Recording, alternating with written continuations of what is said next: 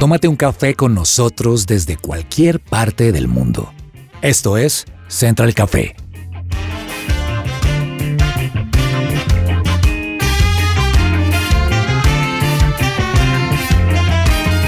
You make me shake, Holy Spirit. You make me shake.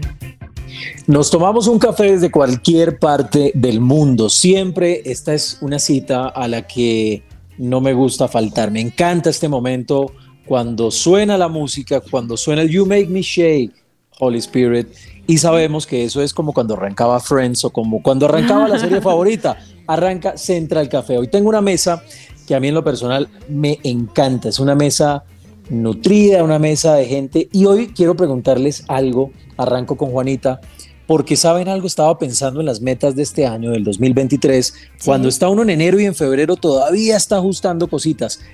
Juanita, un sueño por cumplir en el 2023. Uy, qué sueño tengo. No mentira.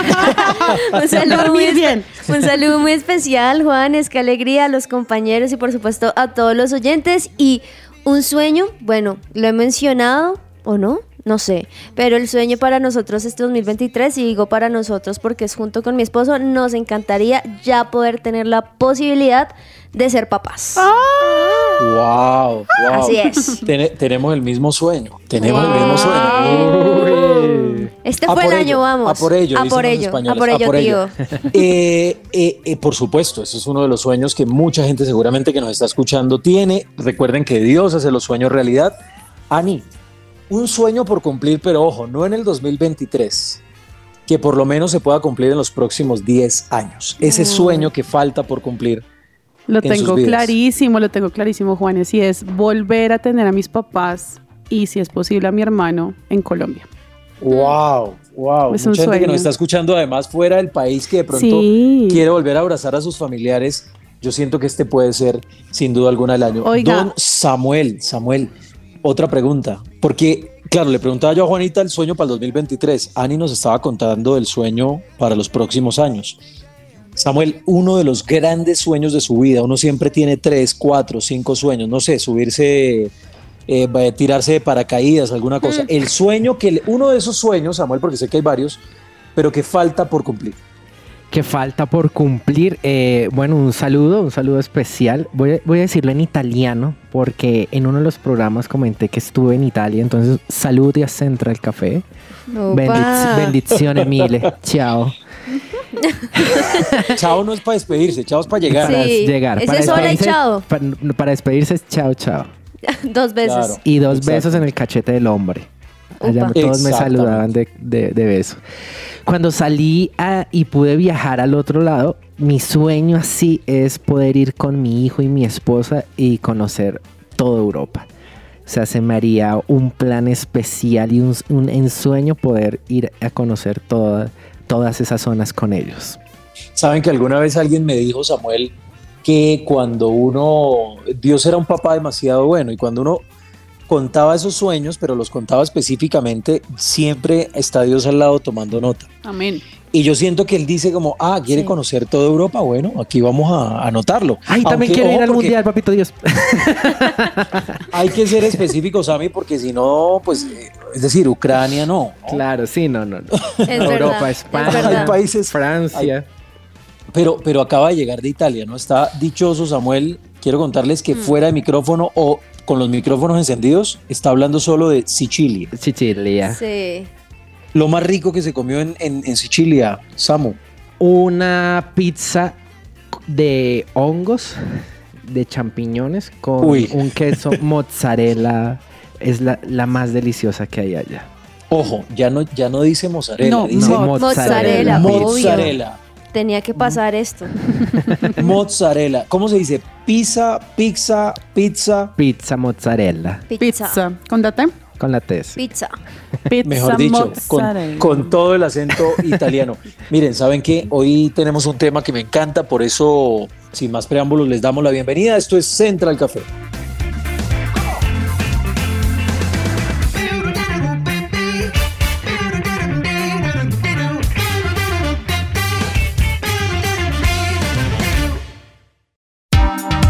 ¿Qué hay para hoy?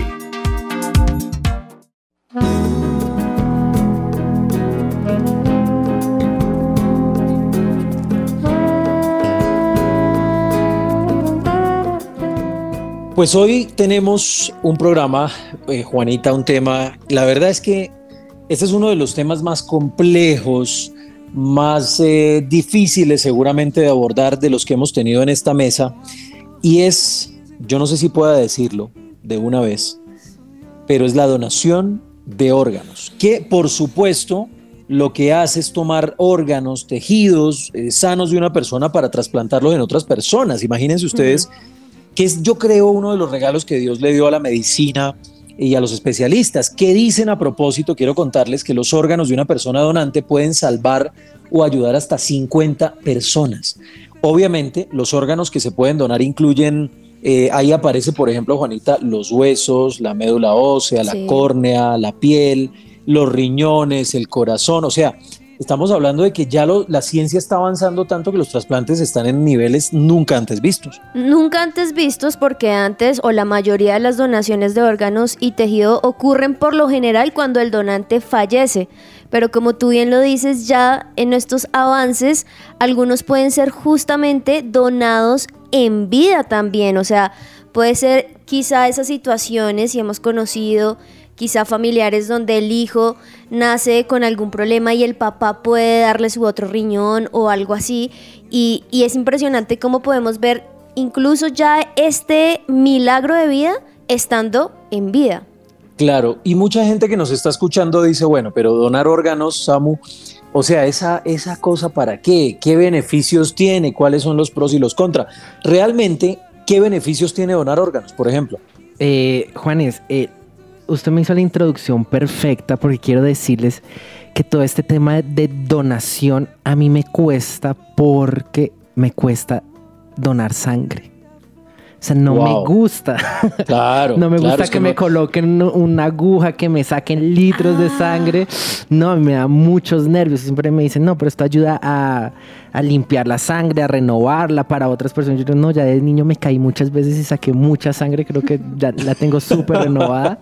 Entonces quiero decirles que el tema de donación, pero no, aquí hay muchos beneficios, salvar la vida de otras personas, restaurar partes que quedaron afectadas por accidentes, eh, eh, ampliar el rango de vida si alguna persona por temas de hígado, páncreas, eh, pues dar un poco más de tiempo de vida y poder disfrutar por, por como estábamos hablando, el tema de, la tecnología y el avance que ahora se podría hacer algo que antes no. De hecho, en Colombia, Samu, eh, hay más de 3.000 personas, Ani, creo, si no sé si está bien la cifra, que están esperando justamente en lista por un trasplante de órgano. Mire, según las cifras del Instituto Nacional de Salud, más de 3.000 colombianos requieren de un trasplante para seguir viviendo o para mejorar su calidad de vida. La Cardio, que es la, Fundación Cardio Infantil, ha realizado hasta, hasta bueno, realizó hasta junio del 2022 586 trasplantes renales, 868 de hígado, 123 de corazón y 46 de pulmón. Y la verdad es que en Colombia hay 8 donantes por cada millón de habitantes, imagínense, muy poquito. Una, es una de las tasas más bajas de donación de América Latina y del mundo, y aunque por ley todos somos donantes de órganos, la realidad es que la decisión final al morir, cuando muere una persona, la decisión de donar sus órganos la tiene la familia, la decisión final la tiene la familia. Eso sumando pues al desconocimiento y los mitos al respecto de los trasplantes que impactan en los pacientes que esperan por un trasplante. Entonces, la cifra que hoy asciende a más de 3.000 personas es en realidad preocupante.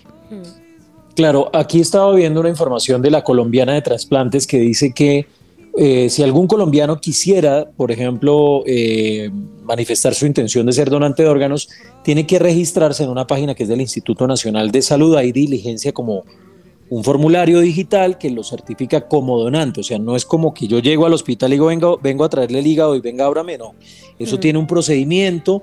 Y saben algo, aunque en Colombia exista en este momento la, esa presunción legal de donación, ya vamos a hablar más adelante de eso. Eh, y legalmente, digamos que aunque todos los colombianos sean donantes, eh, a menos de que manifiesten lo contrario, eh, se deben registrar, deben obtener un, un carnet que es básicamente la manera en la que en Colombia se aseguran que esa donación de órganos se hace de manera consciente.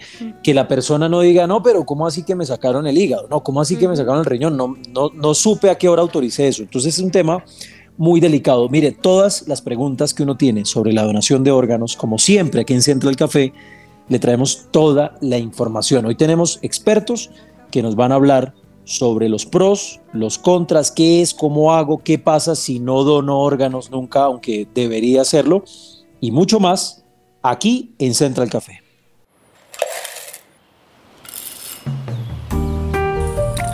Llegó la hora de tomarnos un expreso.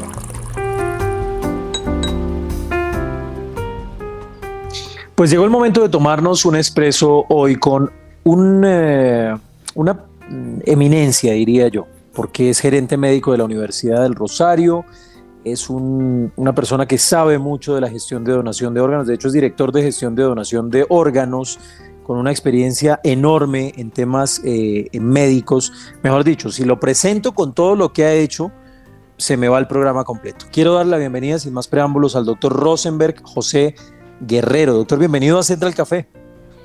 Juan, muchas gracias. Un saludo para todos. De verdad que con esa introducción queda uno anonadado porque definitivamente lo hacemos de corazón, pero gracias por la invitación. A usted, doctor, muchas gracias por aceptar esta invitación. Y mire, los oyentes tienen una pregunta. Yo voy a ser el vocero de los oyentes. Claro que sí. ¿Por qué es importante donar órganos? ¿Cómo hago eso de donar órganos? Y, y digamos que eso, eso en últimas es lo que todos queremos saber, doctor. Claro, Juan, mira, hay una razón fundamental y es que en Colombia hay más de 3.400 personas que están esperando un órgano para tener una segunda oportunidad de vida. No sé si has escuchado, por ejemplo, personas que se encuentran en diálisis, que es un procedimiento en el cual tienen que ir a realizar sí. un filtrado de su sangre. Esas personas pueden gastar de dos a tres días a la semana solamente cumpliendo esa función. ¿Te imaginas tener la posibilidad de tener un órgano nuevo? Les cambiaría completamente la vida. Entonces, de entrada, nosotros cumplimos esta función de contarle a los demás la importancia de la donación de órganos por ese solo alto altruista de dar una segunda oportunidad. Doctor José, yo también quiero ser el vocero como Juanes de todos nuestros oyentes. Y yo sé que hay oyentes que se identifican conmigo, les contaba aquí en el programa, en que la palabra ya donación nos genera como, uy, no, esto, esto no, no es para mí. Yo les contaba que el tema ya de donación de sangre ya me cuesta. No, no me gusta que me saquen sangre, no me gusta que, que, me, que tenga que entregar algo así de, de, de, mi parte. Entonces quisiera hacerle una primera pregunta y es que, ¿qué mitos hay con el tema de donaciones para los que consideramos esto como, uy, no? Claro, Samuel. Mira, hay una cantidad importante de mitos. Ustedes han, no sé si han escuchado, pero yo creo que los oyentes sí hay una, un pensamiento generalizado de que el tráfico de órganos en Colombia funciona, por ejemplo. Existen mitos relacionados con que las personas adineradas pueden acceder mucho más fácilmente a un órgano en ciertas instituciones. Existe el mito, por ejemplo, también de que si uno dona sus órganos o sus tejidos, van a entregar el cuerpo totalmente desfigurado a la familia. Eh, y así un sinnúmero de cosas que pueden desligarse de esas tres ya mencionadas. ¿Sí? Lo importante es que tengamos espacios como estos para que hablemos sobre un tema tan trascendental, porque yo te invitaría a ti, Samuel, a que lo veas desde el otro punto de vista. ¿Qué pasaría si tú, tu familia o alguien cercano a ti es la persona que necesita una segunda oportunidad de vida? Estoy seguro que en ese caso cambiaría la perspectiva completamente. Sí, lo entiendo. Es más, hay como una frase que nosotros decimos muy coloquial o muy colombiana, como, uy, no me va a tocar vender un riñón, ¿no? O sea, ya, ya le hicimos parte de nosotros. Sí. Y segunda pregunta, eh, ¿cuáles son los órganos que más necesitaría la gente entre todo lo que hemos estado hablando? Claro, Samuel. Esto, de las 3.400 personas en Colombia, el 95% necesitan un riñón. Nosotros tenemos dos riñones, eh, Dios nos creó con esa función de tener dos posibilidades. Si una persona pierde un riñón, todavía tiene la posibilidad de seguir viviendo de una forma muy cuidadosa con el riñón que le queda. Pero hay personas que han perdido los dos y el 95%, es decir, más de 3.000 personas ya requieren un riñón en Colombia. Ese es el órgano más importante. Pero también hay otros, está el hígado, está el páncreas, está el intestino, está el corazón, esto, están algunos segmentos de pulmón, que son otros órganos que no se dan con tanta frecuencia, pero que a diferencia del riñón, la persona que los necesita está entre la vida y la muerte.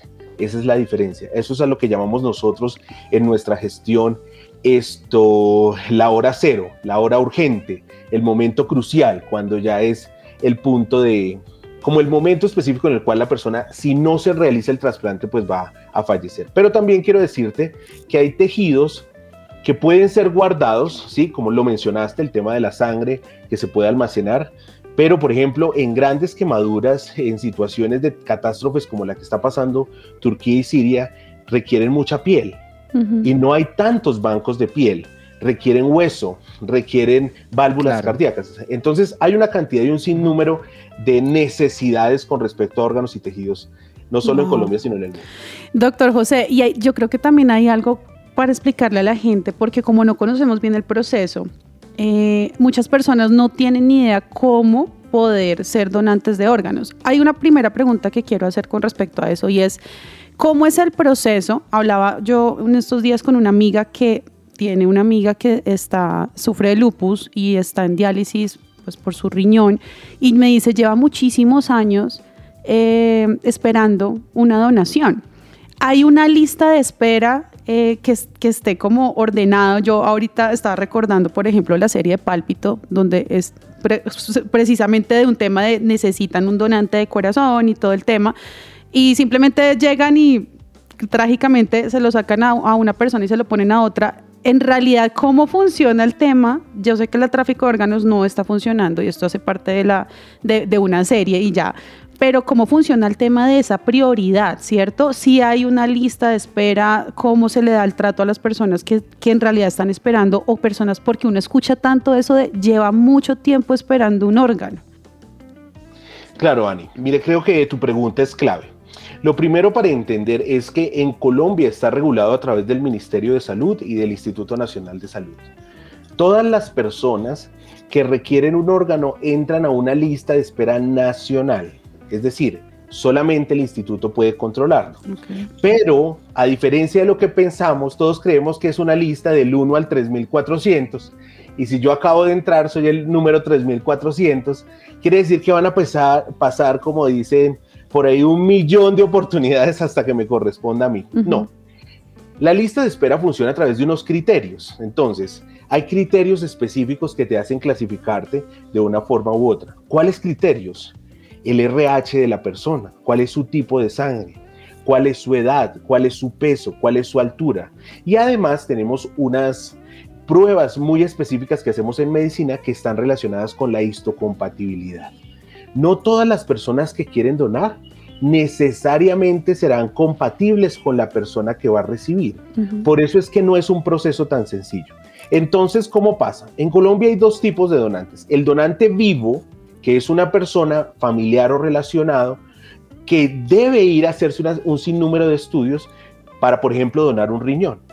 Pero te sorprenderás que hay muchas personas que llevan dos y tres y cuatro familiares y ninguno resulta compatible. Entonces es una tragedia esa situación. Pero cuando resulta compatible, pues también hay que hacer todo un proceso de salud mental, explicarle a la persona cómo va a ser su nueva vida y demás. Pero por otra parte está el donante muerte encefálica, que es el donante que acaba de fallecer, que tuvo un trauma craneoencefálico, que tuvo un evento cerebrovascular, por ejemplo, y esta persona entonces ya fallecido dona sus órganos. ¿Qué hacemos? Informamos al instituto, esto no es una decisión de las IPS, esto es un tema nacional. Informamos al instituto y decimos, el señor tal, con tales consideraciones, acaba de fallecer y es un donante totipotencial o un donante de riñón. Cuando hablo de totipotencial es que puede donar todos, los órganos. todos sus órganos o tejidos. Exacto. ¿Qué hace el instituto? Autoriza para que se le hagan una serie de exámenes. Y entonces se busca en la lista de espera cuál es la persona más compatible con estas características que el donante tiene. Por índole, la lista de espera no es como la conciben las personas. No es una lista directa, sino que necesitamos unos criterios para que se pueda dar. ¿sí? Ahora, hay que incentivar la donación, sí, porque no te imaginas la cantidad de personas que nunca han hablado de este tema en su casa. Porque la muerte es un tema tabú, ¿cierto? Y no hablamos de la muerte, ¿sí? Esto, y yo creo que la, actividad que hacen las iglesias cristianas es fundamental, porque ustedes nos hablan de la vida después de la muerte. Así que dan una esperanza adicional. Yo creo que es más fácil que se hable de este tema, por ejemplo, en personas cristianas. Doctor José, y por ejemplo, mientras estabas hablando, me parece impresionante cosas como el pensar o, o lo mencionábamos al comienzo, que las personas una vez fallecen, pues obviamente son buenas donantes, pero que también la ciencia, la tecnología y todo ha podido hacer que en vida podamos donar. Pero ahí me surge la pregunta, si una persona en este momento nos está escuchando y dice, yo quiero, yo quiero hacerlo, ¿cómo puede saber esta persona que es un buen donante? ¿Qué características debe tener para saber que lo que puede donar está en óptimas condiciones para que una persona pueda tener eh, ese órgano? Esta es una pregunta muy común que en las charlas que hago siempre me hacen. Es, lo primero que tenemos que pensar es que todos somos, todos, sin importar nuestra condición de salud, nuestra edad, somos verdaderos y buenos donantes. ¿Por qué razón? Usted me dirá, pero eso no es cierto. Lo que pasa es que tenemos múltiples posibilidades de donar. Quizás si tú tienes una enfermedad cardíaca, tu corazón no sea el más indicado, pero quizás tus pulmones sí. Entonces, por esa razón, nosotros incentivamos a las personas a que siempre tomen la decisión de ser donantes y cuando llegue el momento, que solamente va a ser en el 10% de las muertes, no en todas las muertes, ¿cierto? El equipo médico que es especializado puede hacer unos estudios y decir perfectamente, este corazón es el indicado, estos riñones son muy buenos, estos pulmones estos son ideales, esta piel es maravillosa. Entonces, mi invitación es esa. La ley en Colombia nos dice, todos son donantes salvo que en vida hayamos dicho lo contrario. Es la ley 1805 esto, del 2016. Y pocas personas la conocen. Entonces es importante que sepamos nosotros que en Colombia podemos todos dar la posibilidad de vida y que yo nunca restringo a una persona, porque muchos han llegado, mira, yo soy diabético, soy hipertenso, pero de pronto si eres un diabético hipertenso controlado, puede ser el perfecto candidato para una persona que esté sufriendo de una enfermedad renal con las mismas condiciones. Entonces, es importante que incentivemos siempre la donación y que sea una decisión médica en el momento de donar la que se pueda direccionar. Claro, doctor, en estos, en estos pocos segundos que nos quedan, porque el tema de verdad me, parece, pues que a todo el mundo, como decía yo al comienzo, todos queremos de alguna manera saber eh, y hacer las preguntas que aquí se han hecho. Para concluir, doctor, esto es un acto, creo yo, de dejar a un lado de pronto el pensar solo en mí y pensar en el otro. ¿Es así? Claro que sí, Juan. Eh, la invitación y el agradecimiento a ustedes, por supuesto, por el espacio, es para contarle a todos los que nos escuchan que cuando yo hablo de donación de órganos estoy entregando algo que me pertenece, algo que me fue entregado, algo de lo cual yo soy dueño. Y hay una cita muy, muy linda en la palabra de Dios que dice que no hay amor mayor que este que alguien de la vida por sus amigos. Y ustedes nos hablan de Cristo todo el tiempo y Cristo entregó su vida por todos y nos dio la posibilidad de ser salvos a través de eso. Entonces, este acto es un acto de amor, es un acto altruista, es un acto de que en el momento en que yo muero, ¿cierto? Puedo darle la posibilidad a otras personas de seguir viviendo. Así que yo creo que es una invitación para todos, para que lo pensemos, porque no es fácil, como lo hemos mencionado, y que necesitamos interactuar más con este tema, pero que puede ser una buena oportunidad para dejar nuestra huella en la tierra. Pues muy interesante la reflexión, eh, doctor Rosenberg, José Guerrero. A usted muchas gracias por su tiempo para para Central Café y seguramente aquí vamos a volver a conversar. Claro que sí, un placer haber estado con ustedes y un abrazo a todos. Ahora, eh, después de escuchar yo al doctor eh, Rosenberg, Ani, me queda obviamente clarísimo que esto es un acto de dar a otros, de morir al egoísmo, pero la pregunta que yo me haría es entonces, ¿cómo hago para ser donante de órganos? Mira, en Colombia es sencillo, Juanes, y si usted quiere ser donante de órganos debe ingresar a la página web www.ins.gov.co, que es la página oficial del Instituto Nacional de Salud, y allí usted puede eh, ingresar y declarar la intención de ser donante para que esta página le dé un carnet que usted va a aportar y eso va a ser, digamos que ese, esa autorización que usted le está dando al Instituto Nacional de Salud para ser donante de órganos. Ahora, ¿qué pasa si se me perdió el carnet? ¿Qué voy a hacer con eso? No importa, usted puede volver a ingresar a la página y volver a descargar el carnet. O sea, en sí, sus datos y su certificado de que usted si quiere ser donante van a estar guardados en el sistema. Y en última, Sani, también pues dejar a un lado los mitos que existen, como hablábamos con el doctor Rosenberg, en torno a este tema de la donación de órganos y Sí. tejidos, que aprendí hoy que no son solamente donación de órganos, sino también hay donación de piel. Y obviamente, pues, entender que también esto salva muchas vidas al año. Hay una página que me llama la atención que se llama colombianadetrasplantes.com. Ahí usted puede encontrar cómo puedo ser donante, puede encontrar qué es un trasplante de órganos, qué, es orga- qué, qué son órganos, qué son tejidos y qué órganos y tejidos se pueden donar legalmente en Colombia, porque es un tema que todavía eh, sobre el cual hay mucho desconocimiento, qué dice la ley y los mitos sobre este, uno de los temas pues más importantes. Hacemos una pausa, esto es Central Café.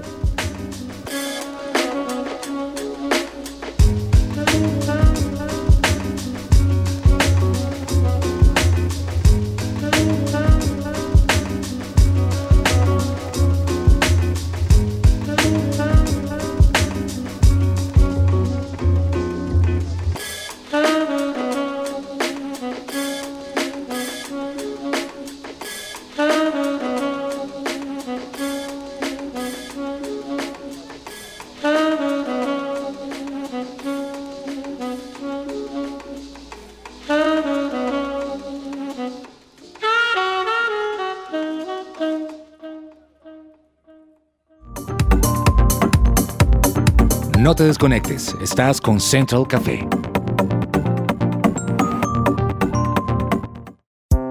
Su presencia radio.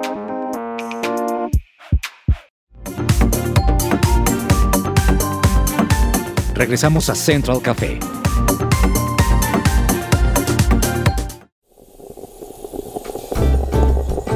Datos curiosos y tostados.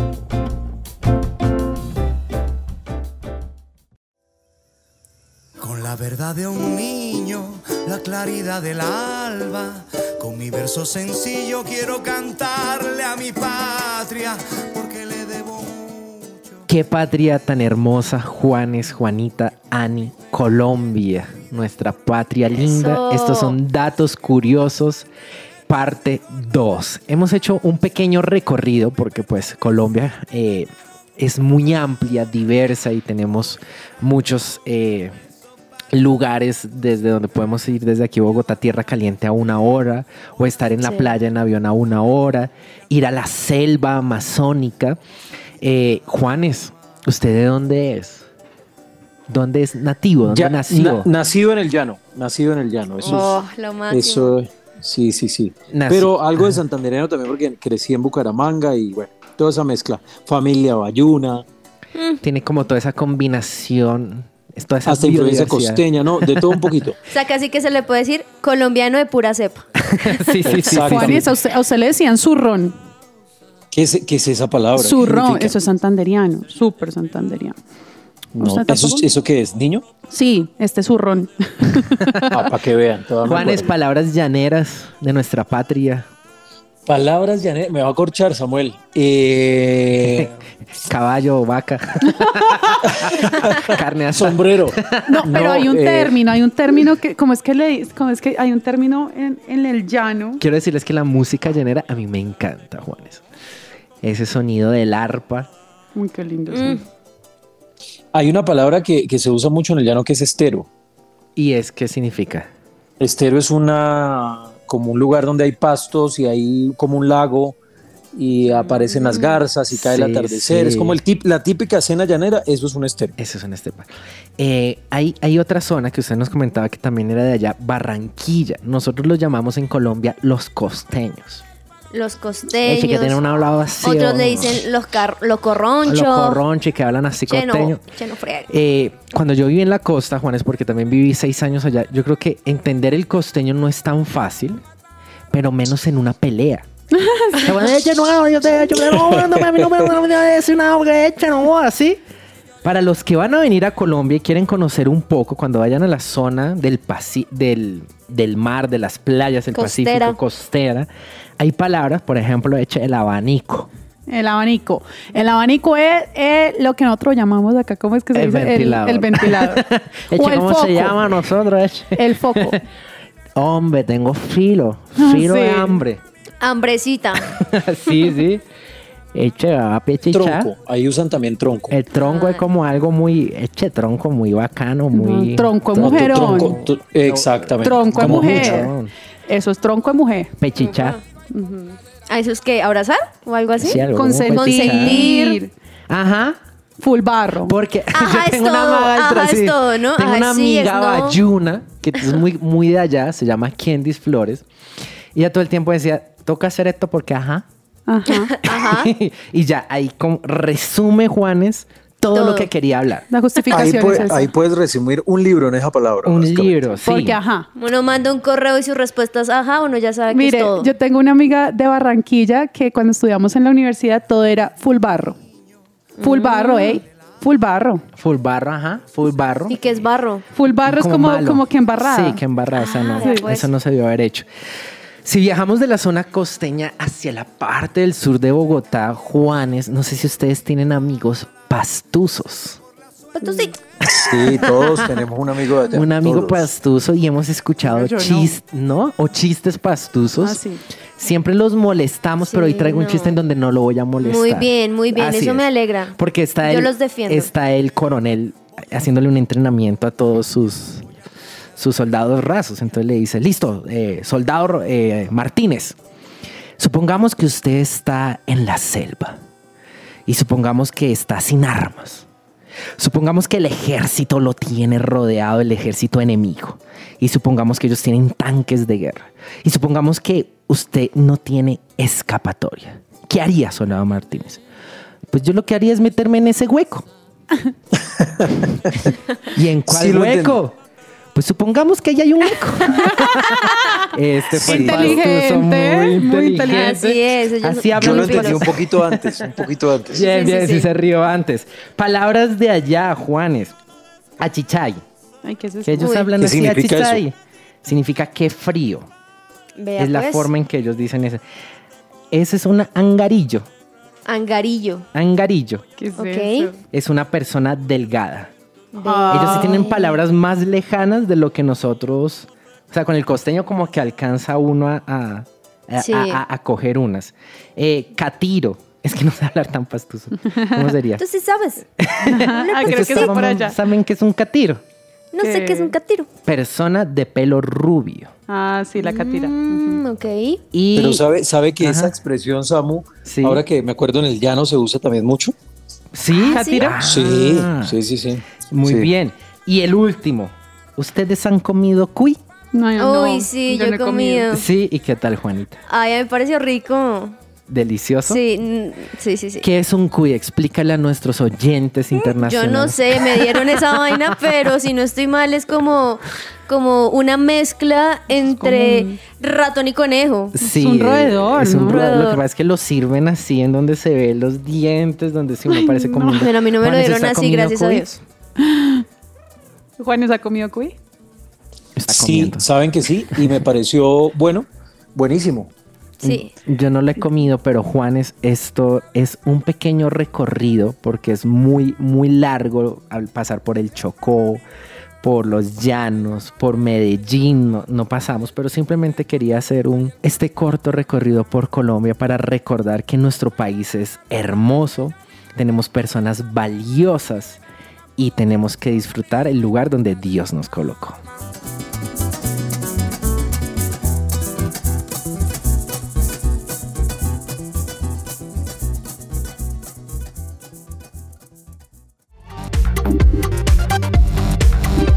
Estás conectado con Central Café.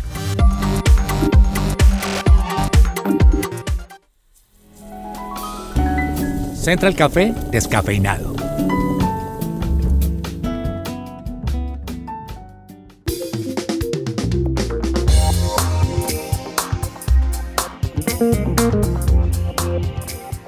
Gozen, restaurando lo mejor de ti, ofrece atención psicológica integral, brinda servicios terapéuticos para tu bienestar mental y emocional, atención virtual y presencial. Contáctalos llamando o escribiendo al 313-302-6163.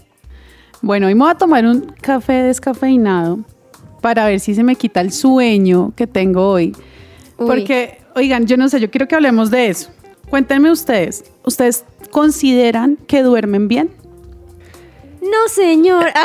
Yo sí duermo bien, solamente que a, a mí sí me pasa que el café ni me da, ni me quita ni me, ni me da A mí sueño. o sea, tampoco no, me hace no me nada genera. la cafeína. cafeína. A, a mí me, a mí me genera problemas después de las 5 de la tarde. O sea, prefiero ¿Ah, sí? no, Si te no tomarlo despierto. después de las 5. A mí, Sí, ¿qué me, claro. a mí qué me pasa respecto a esa pregunta. Yo soy de las que no me gusta dormir en la tarde. Y también tengo otro problema. Y es que lo que sea que duerme, a mí me despierta todo. Entonces, de repente sonó allá un gato Ay, y me desperté y volverme a quedar dormida toma tiempo. Entonces, cuando duermo así sean unas horas, lo hago con todo y es chévere, pero por lo general como me despierto varias veces en la noche, no es tan continuo el sueño. También me está pasando otra cosa y es el tema de, como tengo un hijo de tres años, ya estoy siendo muy papá, en el que en el- me siento a ver una película o a ver las Y noticias y ahí quedo y empiezo. Sí, es que mire, el hecho, yo creo que la mayoría de personas que somos papás vivimos con sueño. O sea, es como que uno tiene sueño todo el tiempo. Y les preguntaba eso por qué, porque es que a veces no le damos la importancia al sueño y el sueño es fundamental para la salud y el bienestar de nuestro cuerpo. Estas son algunas razones por las que es importante dormir, bien, así que tomen nota y por favor denle la prioridad como se debe a dormir bien. Número uno, dormir bien mejora la memoria y el rendimiento cognitivo. Durante el sueño, el cerebro procesa y almacena información, lo que puede mejorar la memoria y la capacidad de concentración. Entonces, si usted tiene algo importante al otro día, trate de dormir bien, ¿no? O sea, no, no empiece de pronto como que eh, su cerebro va a estar muy cansado y si necesita concentrarse, tiene algo muy importante, alguna reunión, algún examen, duerma bien la noche anterior. Número dos, regula el estado de ánimo. Un sueño adecuado puede ayudar a mejorar el estado de ánimo, la energía y la motivación. Entonces, usted está un poquito malhumorado, vaya y duerma bien. A mí me pasa eso, o sea, a mí, yo con sueño y con hambre soy una fiera, o sea, no, O sea, déjenme cuando dormir estás, y denme cuando comida. estás con tu esposo, él te dice, ¿ya comiste? No. ¿Tienes Ajá. sueño? Sí. Luego hablamos, ve y duermes Sí. y vienes y hablamos. Literal. Número tres, fortalece el sistema inmunológico. El sueño es importante para el sistema inmunológico ya que ayuda a regular la producción de células y proteínas que combaten las infecciones. Entonces, usted no duerme bien, se le están bajando las defensas. ¿Listo? Número cuatro, controla el apetito y el peso. ¿Usted sabía que usted baja de peso entre más duerma? Uy, Dios mío, hay Con que dormir razón, todo el día. Con razón. El Con sueño, razón he bajado. El sueño puede, puede tener un impacto en los niveles de hormonas que regulan el apetito, como la leptina y la grelina. Una falta de sueño puede llevar a un aumento de peso. 5. Reduce el estrés y la ansiedad. El sueño ayuda a equilibrar los niveles de hormonas relacionadas con el estrés y la ansiedad. Y número 6. Mejorar la salud cardiovascular. Un sueño insuficiente se ha relacionado con un mayor riesgo de enfermedades cardiovasculares, presión arterial elevada y aterosclerosis. En resumen, dormir bien es esencial para mantener una buena salud y bienestar físico y mental. Así que vamos a darle la importancia que se merece dormir bien. Ani, ¿podrías repetirlas? Es que desde el inicio cuando dijiste es momento de dormir, Yo dije dormir. aproveché, sí, aproveché para dormir un ratico. ¿En serio? Dije, No, no, no, te está molestando. yo como que los mandé a Es que a me todos. quedé dormido en las 5, aproveché el momento. Algo que me encanta, Juanes, es que están conectados, porque comenzamos el programa con la pregunta de él diciendo cuál es su, Su sueño. sueño. Y Ani nos dice, descansen, sueñen bien en las noches, así que... Los beneficios de Llevamos- soñar, básicamente. Y llevamos así el recorrido que queríamos Es que durante todo, todo, este programa hacemos ya que todo sea final. hilado, todo sea así planeado.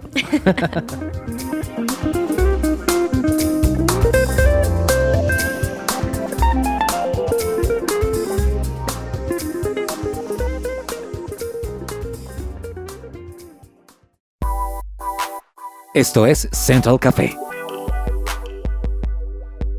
Pues eh, el tema del beneficio del sueño muy importante, pero también el tema de soñar también es importante. Así que, eh, ¿saben algo? A mí lo que, lo que menos me gusta, ah, solo hay una cosa que no me gusta de Central Café. ¿Cuál creen que es? Ustedes, ustedes si, El- el si cierre. supieran cuál es Cuando nos, nos despedimos. cuando nos despedimos. No me gusta porque llega al final este programa. ¿Sabe algo? Me, me encantó volverlos a escuchar, volverlos a ver y bueno, ya, ya próximamente total presencialidad en su presencia radio. Yo quiero decir que hace rato no puedo estar en, en su presencia radio, pero espero muy pronto estar. La verdad es que es uno de los lugares favoritos para mí en el mundo entero. Total. En el mundo entero. Total, No es, lo mismo, no es lo mismo estar virtual que, que allá, ¿o no? No es lo mismo. Y aquí está la silla esperándote, Juanes. Además que acá tomamos Además, mientras decimos... Los veo comer. Sí, mientras decimos aquí disfrutando un cafecito, literalmente lo hacemos gracias a Coffee and Jesus. Así es. Veo que... co- No, no, es que ustedes vieran, miren, los- para que los oyentes sepan, los voy a delatar. Piden sándwich, piden capuchino, piden malteada. Piden es una de maravilla. queso. Todo el Coffee and Jesus, que para mí es también otro de mis lugares El mejor. favoritos. Ajá. La- quiero decir, la mejor torta de chocolate está en el Coffee and La hace mi Jesus. esposa. ¡Wow! Delicioso. Ah, hágame el favor el dato. ¿Cómo así, Sammy? Sí, porque ella es chef, eh, hace parte del equipo de Coffee and Jesus y Wow. ella trabaja en, en- en la área de repostería, si se, creo que se dice Repostería. así, sí, repostería y ella es encargada con unas personas de ahí de hacer esas deliciosas tortas de chocolate. Lo máximo. Entonces, la próxima vez que usted venga, Juanes, Samu nos va a traer torta de chocolate por Ese es el compromiso. Ese Ese es el compromiso, Juanes, la verdad sí, me comprometo. Grábenlo ahí. Gracias a co- también, la esposa de Samuel. Comprometido. Torta de chocolate la próxima vez, todos en la mesa de Central Café. Y a ustedes muchas gracias porque ustedes, aunque no lo vean, aunque no crean, están también sentados con nosotros aquí en Central Sí. Café de su presencia radio.